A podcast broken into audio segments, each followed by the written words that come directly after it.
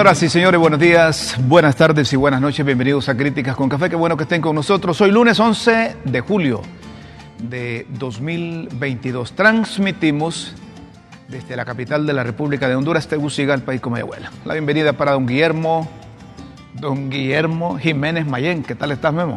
Un placer saludarte. Hermano, solo tengo una vida, como dijo el poeta Baez Camargo. Y hay una, que disfrutar. una vida no más. ¿En qué habré de invertirla? En odiar, en matar, en amar o en servir. Uno decide. Yo he decidido amar y servir. Qué bueno, qué bueno. Amar y servir. Sí. Es bueno. Mira cómo está Tegucigalpa alrededor. Nos han enviado fotografías y, y nos dicen que está eh, tomando las nubes eh, agua de las montañas y de los cerros. Y si viera, yo, yo, yo vengo bajando de allá, de, bajando. más allá del Picacho. Sí, Y la temperatura está agradable. Maravilloso. Yo por Un eso aire casi puro. Yo por eso les explico cuando me oigan, mi don Guillermo que viene con chumpa, supieran ustedes que se levanta a las 3 de la mañana allá en el pueblo y a esas temperaturas muy Sí, bajas. muy- muy- muy- es un clima muy agradable, Rómulo. Yo, yo honestamente lo disfruto y camino, hago ejercicio, lo disfruto. Bueno, agradable un clima así como se ve. Y qué bueno que nos manden estas fotografías. Si ustedes las pueden mandar Y aquí, las mire. compartimos. Con mucho gusto las compartimos. Esa es una caricia a nuestros ojos y por tanto a nuestra alma. ¿Verdad? Esa lluvia que moja el corazón. Sí, hombre, exactamente. Eh, Guillermo, eh, vos te la rifás con tu doña o no te la rifás con tu doña. Vos cuando le pasa algo a tu doña y estás a la par de ella, en las buenas y en las malas, y más en las malas. No, claro, y cuando tú amas, eh, no hay sacrificio. Cuando tú amas, no hay sacrificio. Al contrario, es un, un sagrado deber que no lo puedes delegar a nadie. Es que te pregunto esto porque yo no sé la gente por qué se sorprende cuando escuchan que a la par de la presidenta de la República, doña Xiomara Castro, está Manuel Zelaya Rosales. ¿Y qué es lo menos que puede, y qué es lo, lo menos que puede hacer el expresidente? Uno que conoce el teje y maneje de la vaina. Así es. Dos, que es la esposa pues, de la, de la dignataria y que debe estar ahí anormal sería lo contrario. jugándosela con ella. Anormal sería lo contrario. Y, y tiene razón cuando pu- publica y dice, Manuel Salea Rosales, a mí me critican porque yo le ayudo a Xiomara. Los grupos fácticos, élite, como dice, eh, quisieran que yo no le ayudara a Xiomara para buscar cómo reventarla. Pero yo no tomo ni una sola acción que no está autorizada por la presidenta Xiomara Castro Sarmiento. Les traigo a colación esto porque ¿qué es lo que puede hacer el presidente y no es la, no es la esposa de él? Ajá, ¿y cómo se sentiría mejor un- una presidenta? Rodeada de su familia, de sus hijos, de sobrinos, del marido, que confía o de personas particulares. Y hay ejemplos, por ejemplo, los Kirchner, los Kirchner en, en- en- en Tina, Argentina, los Ortega aquí nomás también con su, ¿verdad? Les, Entonces, tra- les traigo esto porque eh, uno, uno como esposo, como pareja, co- como marido, marida o maride, como dicen uno, ahí está rifando. Ahí está rifando. Ah, me- a mí me tocan mi esposa, me tocan mi doña, es como que me toquen a mí, hombre. Lo mismo a vos. como te digo, cuando, cu- cuando se ama, pues lo No, y que si, puede tenés- hacer- y si tomas en cuenta los antecedentes que, que- que vivió Manuel Zelaya Rosales en el pasado, Claro. que todos se le dieron vuelta. Claro, claro. No, y además, como ella lo dijo en un momento eh, que le preguntaron, bueno, y qué mejor, qué, qué mejor apoyo de alguien como él, como el presidente Zelaya, que ha tenido experiencia, eh, ¿verdad? Y bueno, ¿Vos crees que a doña Xiomara no le gustaría tener ahí de asesor a Ricardo Maduro Lloes? O tener de asesor a don Carlos Roberto Flores. O tener de asesor, ¿quién otro? Porfirio Lobo Sosa. Los que me acuerdo, los que están vivos, ¿no? y a Juan Orlando Hernández. ¡Upa! No, ay, No, no te, no te vayas a desmayar. Cuando, cuando menciona a Juan Orlando Hernández, pone los frenos rápido. Ay, no, no, mejor sigo sola, que mal acompañada. dice la doña. Otra información desde los Estados Unidos. Cambiamos, señoras y señores. Están condicionando la ayuda de mil millones de dólares los congresistas de los Estados Unidos al Triángulo Norte de Centroamérica. Aprobaron los recursos, ¿verdad? Pero una buena parte de ellos destinados a programas de cooperación con los tres países del norte de la región, Guatemala, El Salvador y Honduras, que se encuentran en los, entre los principales emisores de migrantes que viajan a diario de Estados Unidos de forma irregular.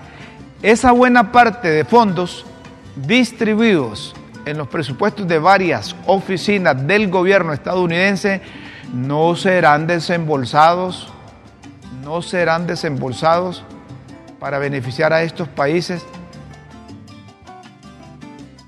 mientras estos no demuestren avances en temas como el combate a la corrupción, la transparencia, la protección a la sociedad civil, la reducción de la violencia contra mujeres y niñas, mejorar los derechos mejoras. En los derechos productivos de las mujeres, reducción de la pobreza, el combate a la migración irregular, tráfico de personas y mejorar la situación la situación de estos Mira, con, con, esos requisitos. Con esos requisitos, quién sabe si pasa el grado.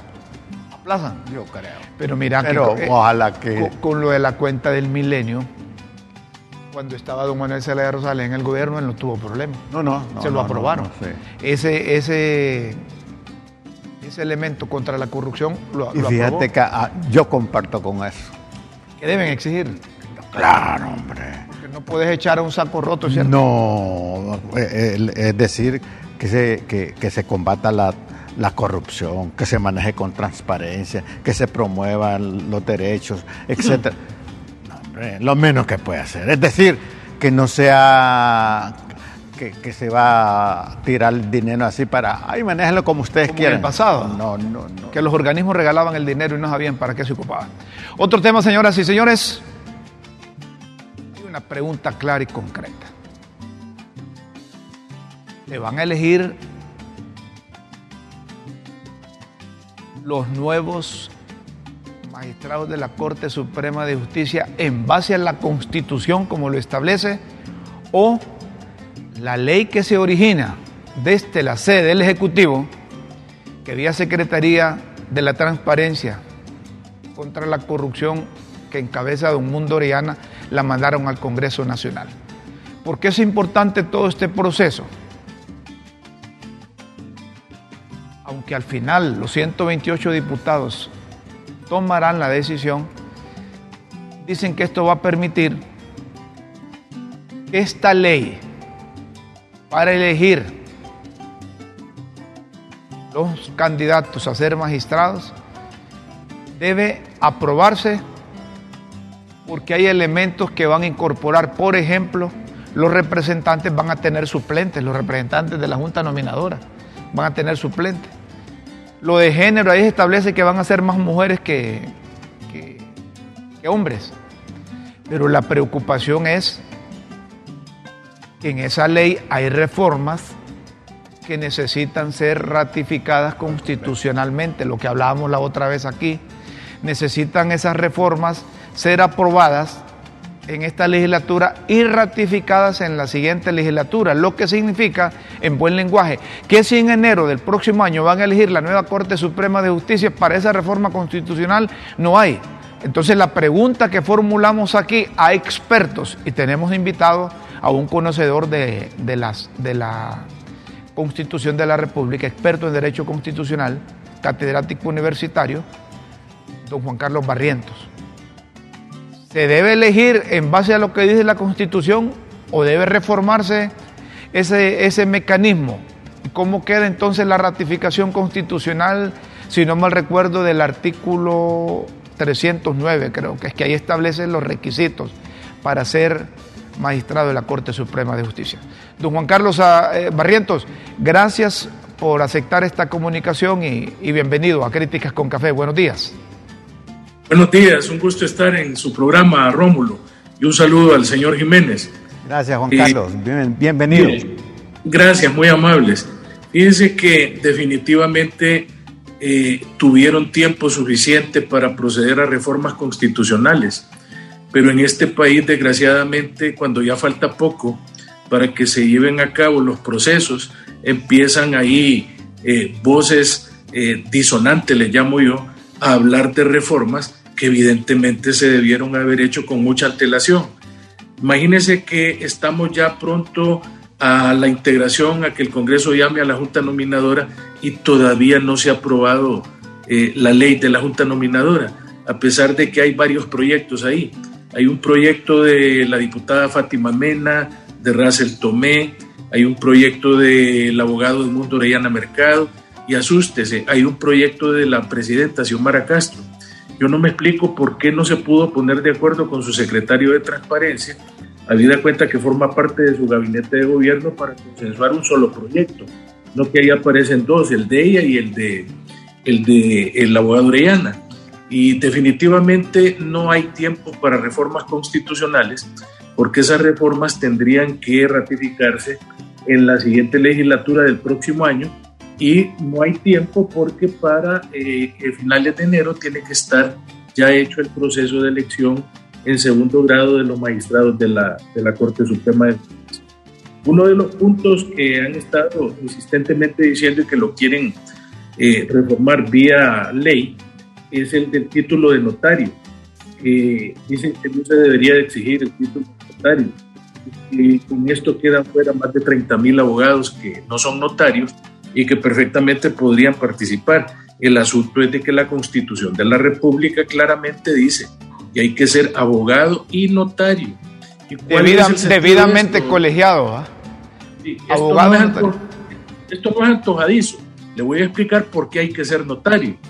En primer lugar, porque quien otorga el título de notario es la Corte Suprema de Justicia. Y usted no va a tener ahí magistrados haciendo exámenes a postulantes abogados que quieren ser notarios sin que no sean notarios, por el amor de Dios. Es una ridiculez que usted examine a un fulano que quiere ser notario y que usted mismo no lo sea. Entonces, eh, si no le gusta eso, tienen que reformarlo en la Constitución, pero a través de la ley usted no puede reformar la Constitución porque es decir al revés. Eso es una aberración jurídica. La Constitución es la norma jurídica fundamental del Estado, la que tiene la más alta jerarquía y la Constitución puede reformar una ley, pero no viceversa, Rómulo. Y lo que decíamos nosotros, además, en esa ley última que envió un Mundoriana al Congreso, habla de reducir los años de requisitos. Por ejemplo, si en la actual Constitución se establece que el requisito es 35 años, bajan a 25 años la edad. Entonces uno se pregunta, más adelante dice haber tenido 10 años de experiencia o de haber estado en los órganos jurisdiccionales. Eso significa que un muchacho de 15 años habría obtenido un título en la universidad para cumplir con eso, ese otro requisito de 10 años que exigen, o hay que darle vuelta a toda esa cosa. Bueno, lo que pasa es que eh, los requisitos, siento yo, que tiene actualmente la Constitución son los adecuados, son los correctos. Es que el problema, Rómulo, no son los requisitos que dice la Constitución para ser magistrado. El problema es la forma como eligen a los magistrados, el procedimiento que utilizan, porque ese procedimiento no es transparente. Eh, deben de enfocarse fundamentalmente en la forma de selección, porque ahí es donde están los errores, ahí es donde están las falencias, no es en los requisitos. Eh, ser abogado y notario me parece válido. Tener 10 años de experiencia profesional es válido. Tener 35 años es válido, porque se supone que esa es una edad donde las personas ya más o menos tienen una cierta madurez. 10 años de experiencia me parece a mí que inclusive es poco. Haber sido juez o haber sido profesor universitario. Eh, no veo yo ningún inconveniente. Sin embargo, donde han estado los vicios, los vicios en el procedimiento de selección, porque ahí no han seleccionado a los mejores, solo han hecho en base a un esquema de meritocracia, sino que es un, eh, una elección eminentemente de tipo político. ¿Qué va a pasar en la elección entonces? Digamos, yo, yo estoy ante la disyuntiva de la Constitución de la República o esa ley. Y cuando dicen eh, que esta ley hay que aprobarse, eh, como que lo meten, meten al Congreso a una camisa de fuerza porque en los primeros días, esta segunda quincena de julio, deben eh, convocar a, los que integran la Junta Nominadora para que acrediten con sus propietarios y suplentes, dice esa ley, a, los que van a conformar. Significa que ya, eh, si no lo hacen estas dos semanas, esa ley la aprueban, no va, no, va a tener otra, otra determinación la Junta Nominadora que ampararse en la Constitución. ¿Se puede hacer a la fuerza aprobar esa nueva ley o qué va a pasar? Bueno, es que esta nueva ley únicamente es para regular a la Junta Nominadora, nada más. Esta nueva ley no puede regular asuntos constitucionales. Eh, básicamente lo que haría esta nueva ley es establecer el protocolo y el procedimiento que tendría que seguir la Junta Nominadora para la selección. Lo eh, demás estamos de acuerdo, estamos de acuerdo, abogado, estamos de acuerdo, abogado, pero el problema es que vi esa ley quieren eh, eh, reformar la Constitución cambiando los requisitos del artículo 309 y si esa ley se va así, prácticamente se vuelan el artículo constitucional 309 y estarían vía ley reformando la Constitución de la República que usted ya dijo necesita ser ratificado constitucionalmente por una siguiente o subsiguiente legislatura. Mire, Rómulo, cuando eligieron a esta junta directiva de manera ilegal, violaron la Constitución. Es otro problema. Cuando nombraron al Procurador General de la República, violentaron la Constitución también porque ahí se necesita ser notario y porque no se le había vencido el periodo todavía a Estela Cardona. Entonces, usted va a ver de que a estos no les importa violar la Constitución. ¿Cuál es el gran problema, Rómulo? De que estas cosas no prescriben y que el día de mañana usted puede demandar la nulidad de todos esos actos. Y es peligrosísimo de que todos esos decretos que ha emitido el Congreso Nacional el día de mañana le den vuelta atrás eh, anulándolos. Más peligroso es que los magistrados de la Corte Suprema les anulen por vicio su nombramiento y que todas las sentencias en las cuales ellos hayan participado también las anulen. O sea, sería un caos terrible. Y yo no, no sé por qué esta gente no visualiza eso y por qué tremendos abogados que están detrás de estas cosas no pueden verlo y no pueden inclusive eh, tomar la consideración de que lo que están haciendo no solo le hace daño a la Constitución, le hace daño a la seguridad jurídica y al Estado de Derecho. Entonces a mí me parece de que debe de haber un llamado a la reflexión, porque creo que esta línea de ir violando, violando, violando la constitución con total impunidad, implica de que esta gente cree que todo el tiempo van a estar en el poder. Y usted ya vio de que en el Partido Nacional creyeron que iban a estar 50 años y ahora están pagando sus errores. Entonces eh, eh, usted tiene que entender de que si usted no comprende lo que ha ocurrido en el pasado, jamás va a poder descifrar usted su presente.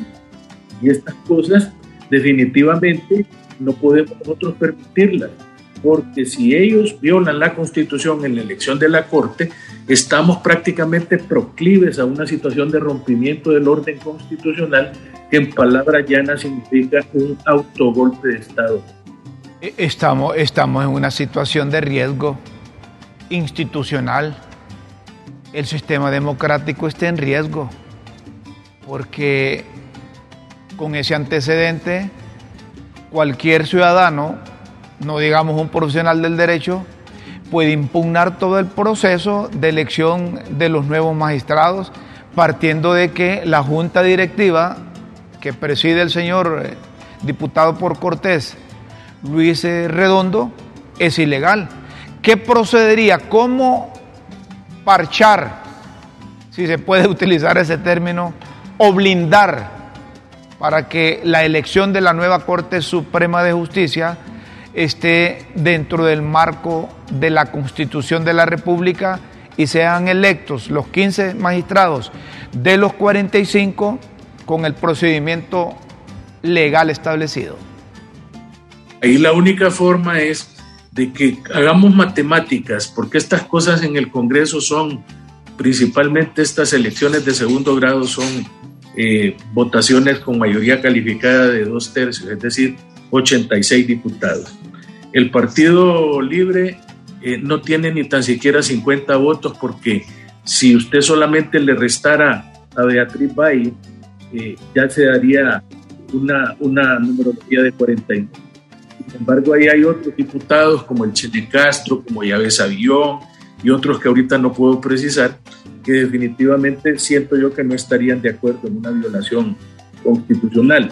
A eso súmele los 43 miembros del, de la bancada del Partido Nacional, porque yo estoy excluyendo ahí al diputado por Comayagua, Rolando Barahona, que le salió cachinflín al Partido Nacional, y eh, súmele a eso los 22 diputados que tiene el Partido Liberal.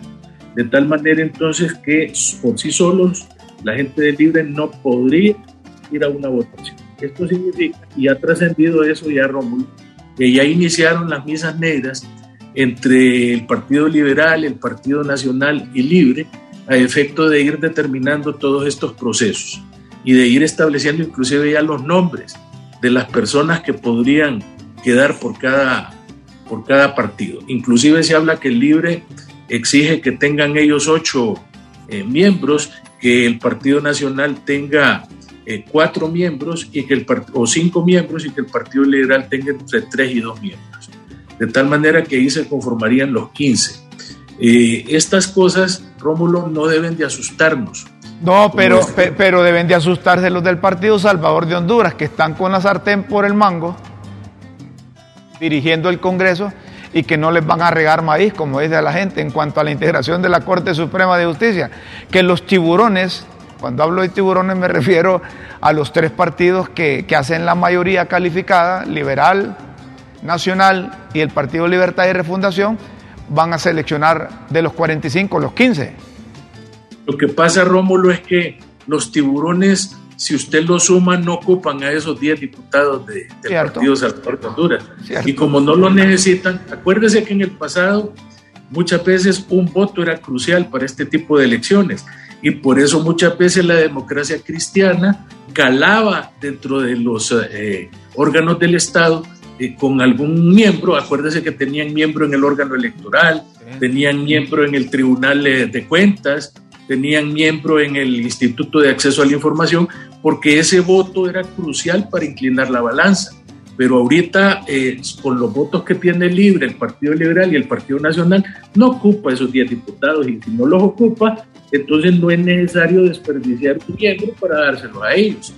Entonces, eh, aquí es que eh, los partidos de oposición, el Partido Nacional y el Partido Liberal, se amarren los pantalones para que, independientemente de la numerología de la repetición o de la repartición, eh, respeten el procedimiento constitucional, porque, repito, esto va a acarrear la nulidad del día de mañana, que va a ser sumamente perjudicial para el pero hay gente, que, hay gente que dicen, perdón, abogado, perdón, hay gente que dice, mire, una cosa es que negocien con los propietarios, los diputados propietarios, y otra cosa es que negocien con los suplentes, dice, porque ya con el antecedente que con los suplentes, aunque de manera ilegal el señor Redondo se quedó de presidente de la Junta Directiva, ese mismo mecanismo podrían utilizar para seleccionar los eh, nuevos magistrados de la Corte Suprema de Justicia que los propietarios están en su negociación y que por allá, como hizo Micheletti en su momento, cuando Manuel Celeda Rosales tenía un montón de diputados propietarios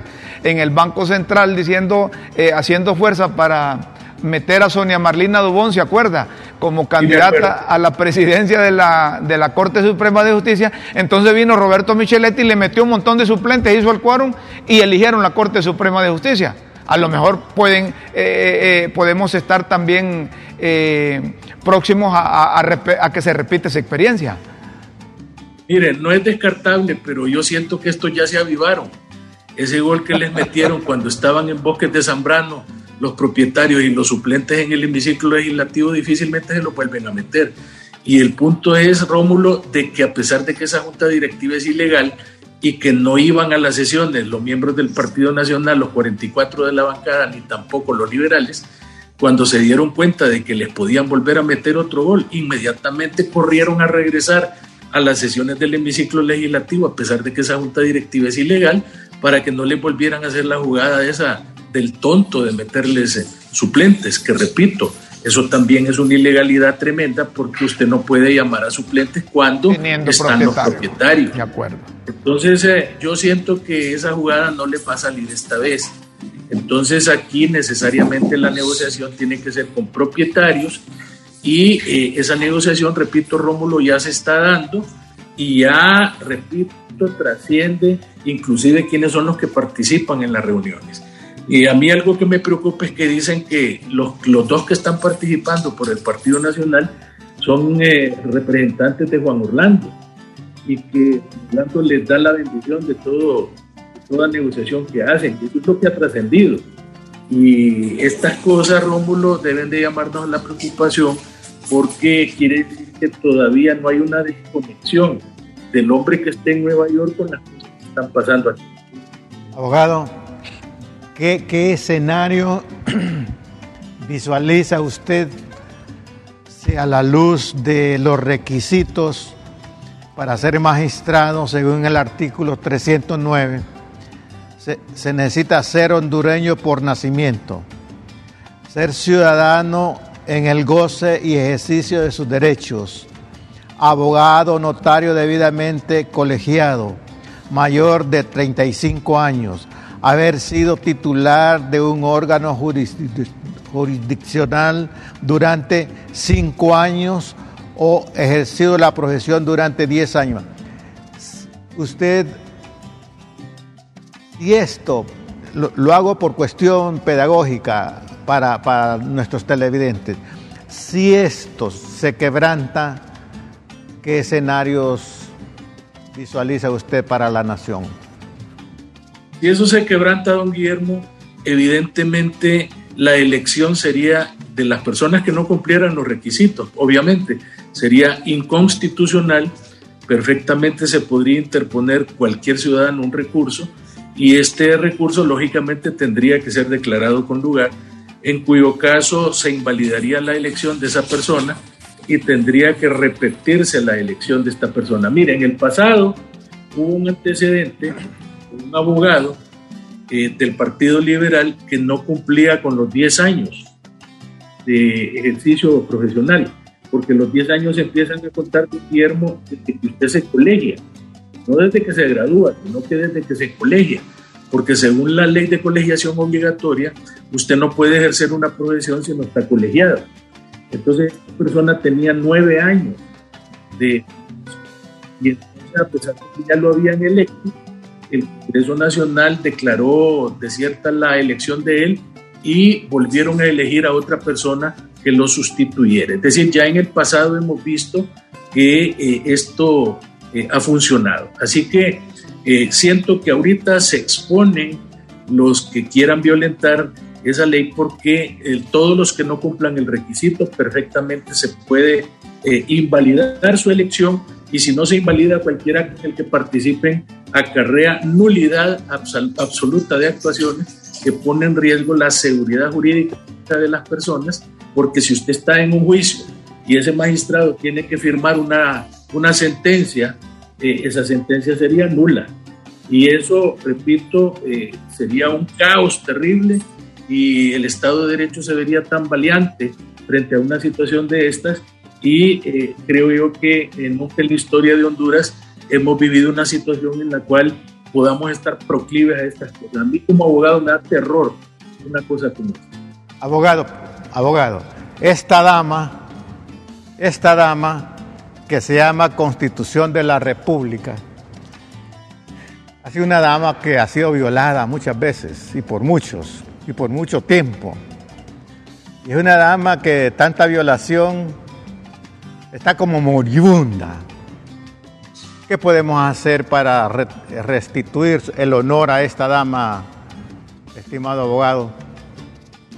Mire, don Guillermo, eh, hay dos mecanismos a mi criterio que vendrían como a crear una condición de severidad para que no se vuelva a incurrir en una violación constitucional. La primera es eh, establecer formalmente dentro del Código Penal que cada vez que un fulano violente la Constitución a nivel de cualquier órgano del Estado, llámese Congreso Nacional, Presidencia de la República, o el Poder Judicial que se le aplique una pena, y no solo la pena, sino que también una sanción pecuniaria, que diga el violador de la Constitución, comprobada su violación, tendrá una pena de cárcel de, póngale, nueve años de prisión, para que no sea fiable. Y por otro lado, una multa de dos millones de lempiras.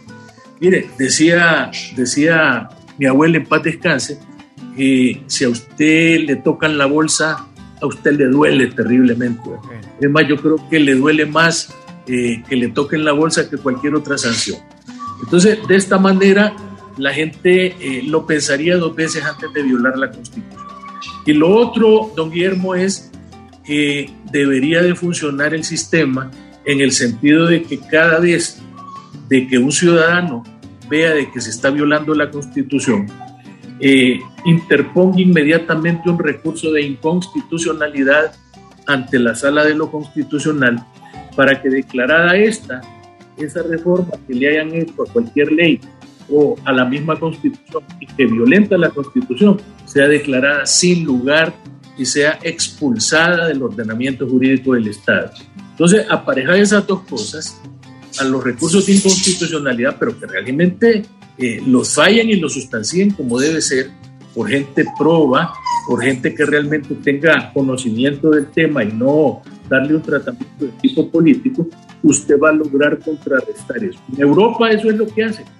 En Europa eh, la gente tiene otra cultura política. Mire, fíjense que voy a hacer un, un, parangón, eh, una, una situación que nos puede ilustrar bastante. Fíjense que cualquier persona que viaja a Estados Unidos, inmediatamente que se sube a un carro, eh, se pone el cinturón de seguridad. Y cuando esté en Honduras, esa persona no se lo pone. Entonces la pregunta es, bueno, ¿y por qué este sujeto eh, se transforma en otra persona cuando esté en Estados Unidos? Muy sencillo, porque si en Estados Unidos a usted lo sorprenden sin el cinturón, viene una multa de 500 dólares. En cambio, aquí en Honduras, como ni agentes de tránsito hay, porque se los tragó la tierra, eso ya no existe. Antes andaba uno que otro en la calle, ahora ya no hay ni uno. Entonces la gente dice, ¿para qué me voy a poner el cinturón? A mí qué me importa. La gente no sabe de que eso eh, implica una seguridad personal. Entonces, de igual manera, si usted sabe que en Honduras no hay un castigo ejemplar ni una sanción para el violador de la Constitución, entonces todo el mundo va a actuar como actuó en su momento eh, un político liberal de la zona oriental del país que decía que la constitución había que violarla cuantas veces fuera necesaria, o, como un, o como un expresidente del Congreso Nacional de la época de, del general Carías, el señor Plutarco Muñoz, que decía que la constitución es pura babosada. Aunque en realidad él no dijo eso, dijo que la constitución era pura mierda, pero eh, aquí le, le, suavizaron la...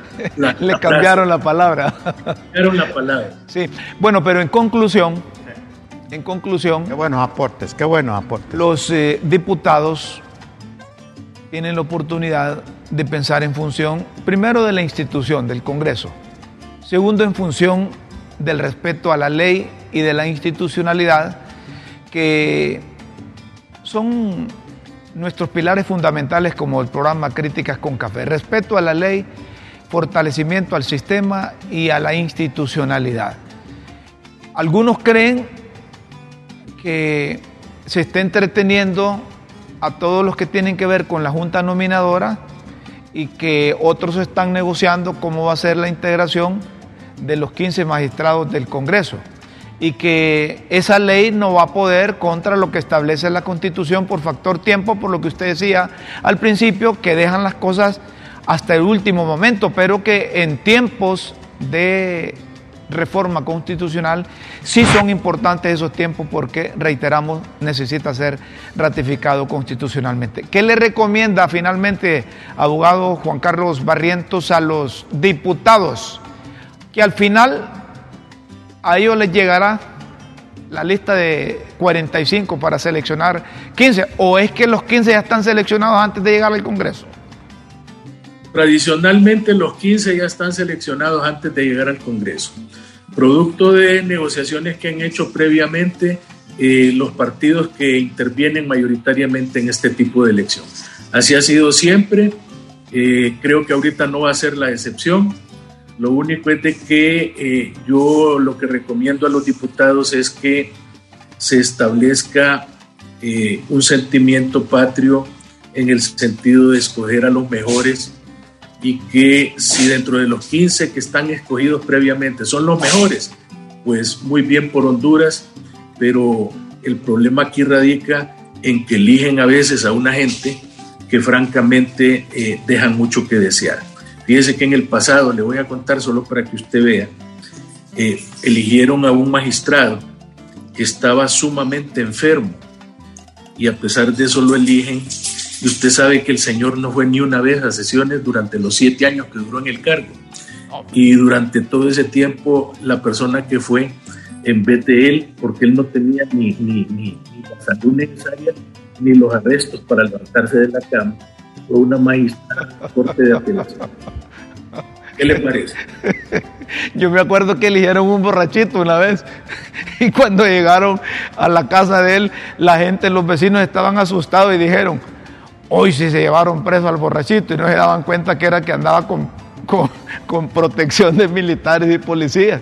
Es decir, se dan estas cosas y, otra, y, otra vez, y otra vez, perdón, le voy a contar esto antes de que se me olvide. Una vez, bueno, acuerdan quién iba a ser el presidente, ¿va? Pero como siempre, cuando, cuando ya los eligen magistrados, hasta la forma de caminar, de vestir y de hablar cambian. Entonces solo los apartaron un ratito para que establecieran el mecanismo, eh, el mecanismo de procedimiento eh, protocolario. Este va a ser el presidente porque se supone que el presidente ya va amarrado también.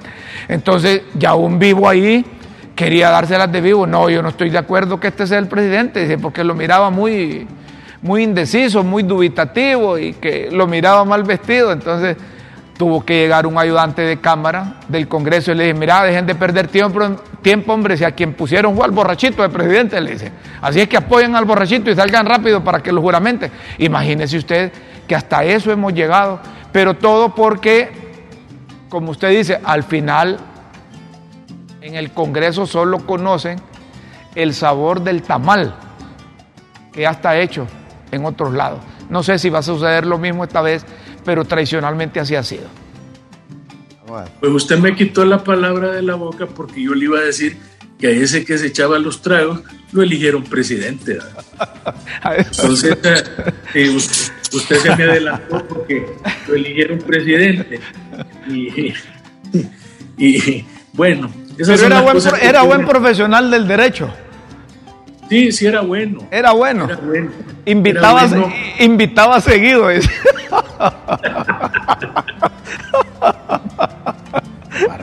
Don Juan Carlos, le agradecemos mucho que haya aceptado esta invitación y siempre es agradable platicar con usted, nos orienta, nos da elementos y, la gente que sigue Críticas con Café pues está al tanto de lo que puede suceder en esta próxima elección de la Corte Suprema de Justicia. Profesional juicioso.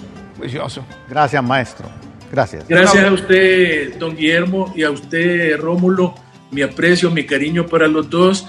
Y, de repente, siguiendo eh, la, la estela de vida del borrachito, de repente evalúe usted ponerle al programa críticas con piquete, porque tal vez así. Sí, no crea, doña Chile nos dice, ¿quieren con piquete o sin piquete? Nos dice. Eso depende de aquí. Muchas gracias, Guillermo. gracias a, Juan Carlos. Gracias, abogado. gracias. Lo mejor, lo eh, mejor para usted siempre. Eh, gracias, igualmente. Bueno, don Juan Carlos Barriento, experto en Derecho Constitucional. Cuando, cuando Guillermo hace uso de esta constitución, esta es nuestra herramienta es nuestra herramienta. Ella no habla.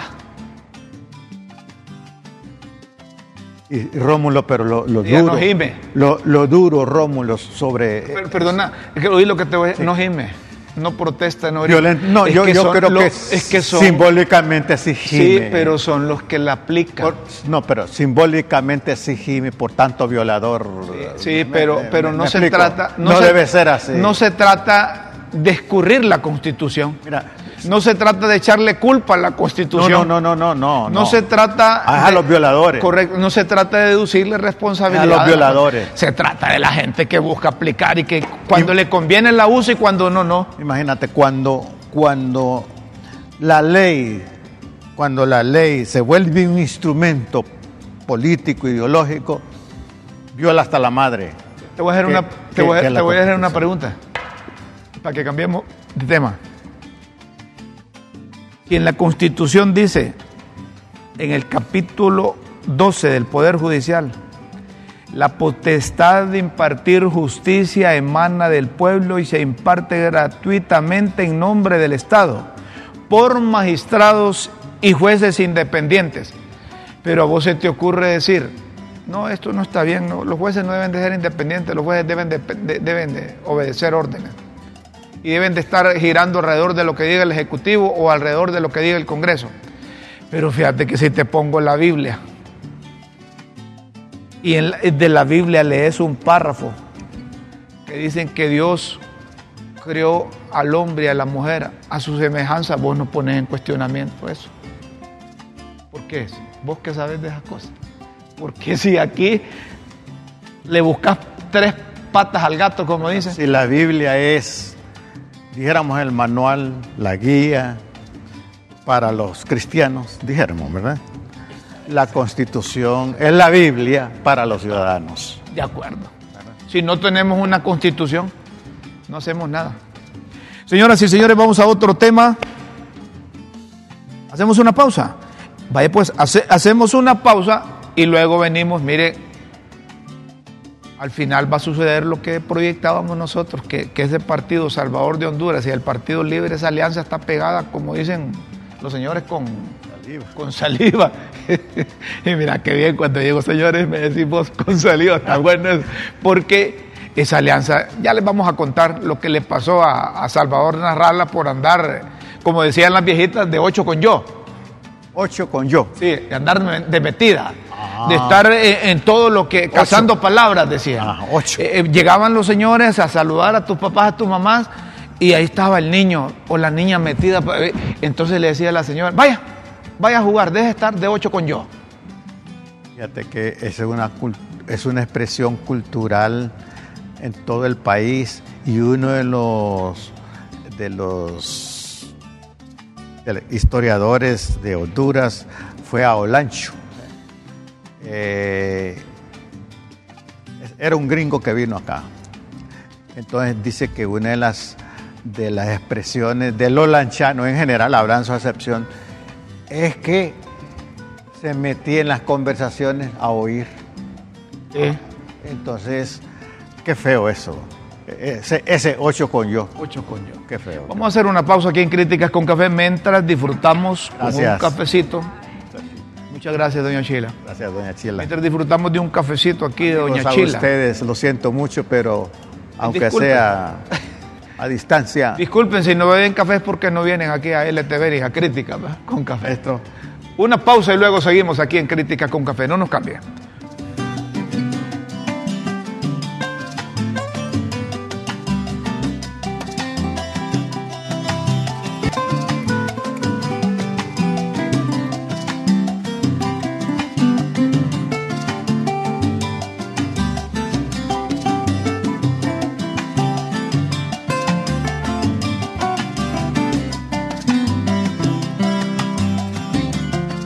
Andar de metido le pasan esas cosas. Seguimos, señoras y señores, en Críticas con Café.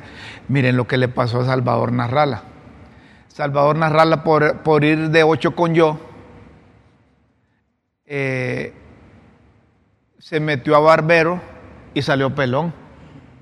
Es decir, porque llegó allá, dice que a solidarizarse con unas madres que no aguantan allá porque les hacen cobros aquí, cobros allá.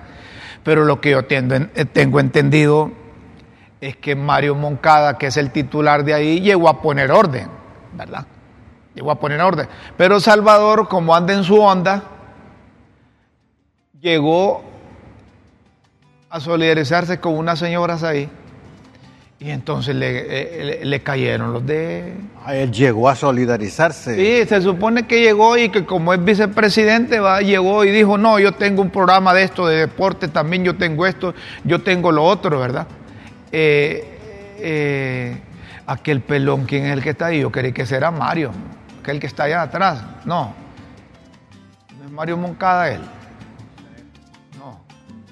Pues nosotros quisimos hablar con Mario Moncada y nos dijo que él estaba fuera del país cuando sucedió eso.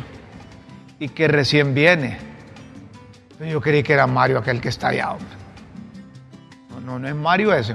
Entonces, eh, eh, quisimos tenerlo y dicen, no, mire que hoy vamos a, a publicar un comunicado de lo que ocurrió. Miren, el designado presidencial su, nombre lo dice, es cuando la presidenta lo designa para cumplir esto u otro. En ausencia de la presidenta, pues va el designado presidencial. La presidenta que yo tengo entendido está aquí en el país. O, sería que Rómulo, que la presidenta fue invitada a ese evento y él lo designaría la presidenta. La, presidenta no creo que anda en eso. Que, que anda en esas cosas. Ahí dice Salvador, Narrala traidor a la, ¿qué dice ahí?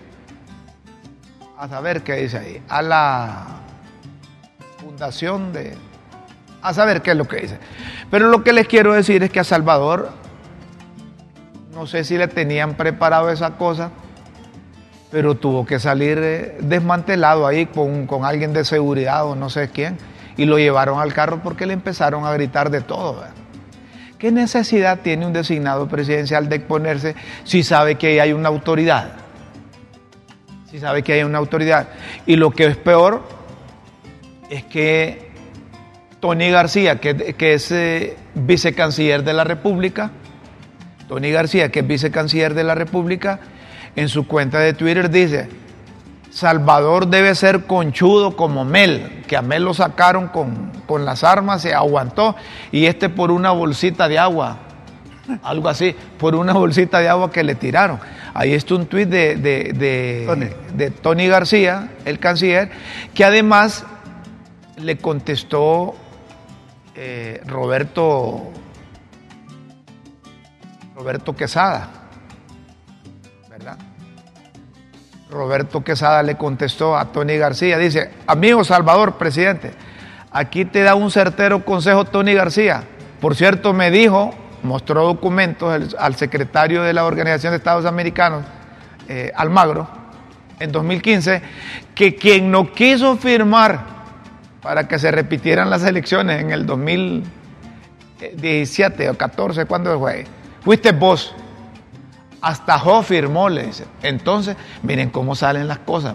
primero es que Tony García, más abajo ahí está, Tony García le dice que, por una, bolsita de agua que le tiraron, que Salvador debería ser eh, fuerte como fue, como fue Mel Zelaya, que lo sacaron a, punta de disparos, dice, y con bayoneta.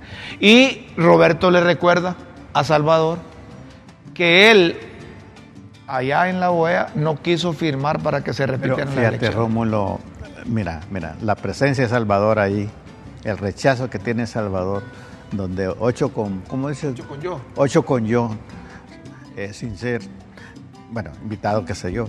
Pero luego el Twitter de, Tony, luego la respuesta de, del canciller, del señor este en la OEA, eh, me parece que están ocupando en cuestiones no esenciales. Pero es que tiene sentido, porque ya leyendo bien la pancarta dice Salvador Narrala, traidor a la refundación del país. Pero, pero, pero, mira. No, pero hay, que, hay que poner en contexto a la gente que nos, que nos está viendo, porque traidor a la refundación del país es porque Narrala y los 10 diputados en el Congreso, ¿verdad? Dicen que no están de acuerdo con la constituyente. Eso es lo que decía Tony García. Increíble que una bolsa de agua sea motivo para llamar a la policía a investigar. Es que Salvador llamó a la policía a que investigara. Sí, sí, eso, Cuando el pueblo está esperando, resolvamos sus problemas. Conservar la alianza es más importante. Sugiero a Salvador presidente tener piel más gruesa, como Manuel Zelaya Rosales, que fue, fue sacado a balazo de su casa. Es que como Salvador para todos. Policía, policía, dice, ¿verdad? Salvador, sí. Cuando se siente amenazado. pero, yo comparto con Tony eh, y, quizás el trasfondo de todo eso. Pero mira, el país tiene problemas más profundos para estar ocupaditos en esas cosas. No sé, no sé. Pero bueno, Pero es un llama la atención porque es el designado Sí, presidencial. no, claro, pero te digo, es una crítica que hago, que con- con- con- eso es una muestra de que no están ocupados en cuestiones ¿Y esenciales. vos crees que fue Mario Moncada que preparó eso, aunque no estaba aquí? Me dijo a mí que no estaba en el país. ¿O Ah. quién prepararía eso con pancartas? Que, que- porque el hombre llegó por una parte deportiva que no tiene que hacer ahí porque es designado presidencial. Para eso estaba Mario Moncada, para que solucione eso. Hay varias versiones al respecto que, que he escuchado, ¿verdad? Uno es que, por supuesto, que eh, eh, es una como un como una factura histórica que Mario Moncada le ha pasado a Salvador. Ah. Porque en el proceso de elecciones también Mario y Salvador tuvieron un encontronazo Ah. allá en Talanga Ya. y se reclamaban, Tal- ¿verdad? Entonces, Ta- ta- tal vez por ahí va la cosa. Pero fi- finalmente, no sé. finalmente, vos, ¿qué proyectas de esta alianza? Esta alianza del Partido Salvador de Honduras y Libre. ¿Vos crees que esa alianza solo se utilizó para una cosa y que para otra va a quedar allá? Esa es como una relación de, de una pareja, ¿no? que si es en función de intereses superficiales y no de, de- de- principios y algo más profundo, eh, como tú dices, si está- es, es- como una relación que, pegada con saliva. Entonces, toda alianza seria, toda alianza seria, repito, eh, es en función de principios y objetivos. Es en función de principios y objetivos en común. Entonces, si no hay principios y objetivos en común, va a desaparecer. Está pegada, como decís vos. Señoras y señores, tenemos que terminar, pero antes les recordamos a los gobiernos de, los países latinoamericanos y de Centroamérica, principalmente, que cuando no le cumplen a la gente, la gente se toma la justicia por su propia mano. Miren lo que pasó en, Sri- Lanka. Sri Lanka, un país eh, de, de la India, está precisamente eh, en el noreste de la, en el sureste de la India separada, por cierto, pero ahí la gente ya no aguantaba al gobierno, al presidente de turno, Gotabaya, Rajapaksa, Rajapaksa, y, y- y llegó a la presidencia de la República a tomarse la- las instalaciones. La gente que ya no aguantaba. Y es un país, eh, un país socialista. ahí. Y fíjate que Mira, la gente se, se- se hizo de su propia. Ahí llegó. Los partidos de oposición, el presidente tuvo que renunciar. Los partidos de oposición pusieron su propio, su- su- ahí los mecanismos para nombrar un, un presidente.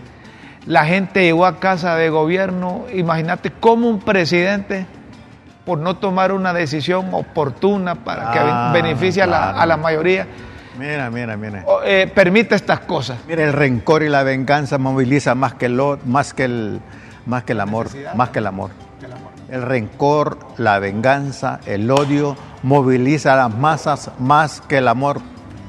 Con esta toma nos tenemos que ir, señoras y señores, con esa advertencia. Es mejor que los gobiernos lleguen a los pueblos y no que los pueblos vengan a los gobiernos. Tenemos que irnos, señoras y señores. Los invitamos para que mañana sintonicen a las 9 de la mañana LTV y Críticas con Café. Puede vernos y escucharnos en cualquier parte del mundo con www.ltv.hn. Nuestro supremo deseo con ustedes, amigos, es que vivamos a plenitud hoy. Con Dios siempre en vuestras mentes y en nuestros corazones. Feliz mañana, buenas tardes y buenas noches.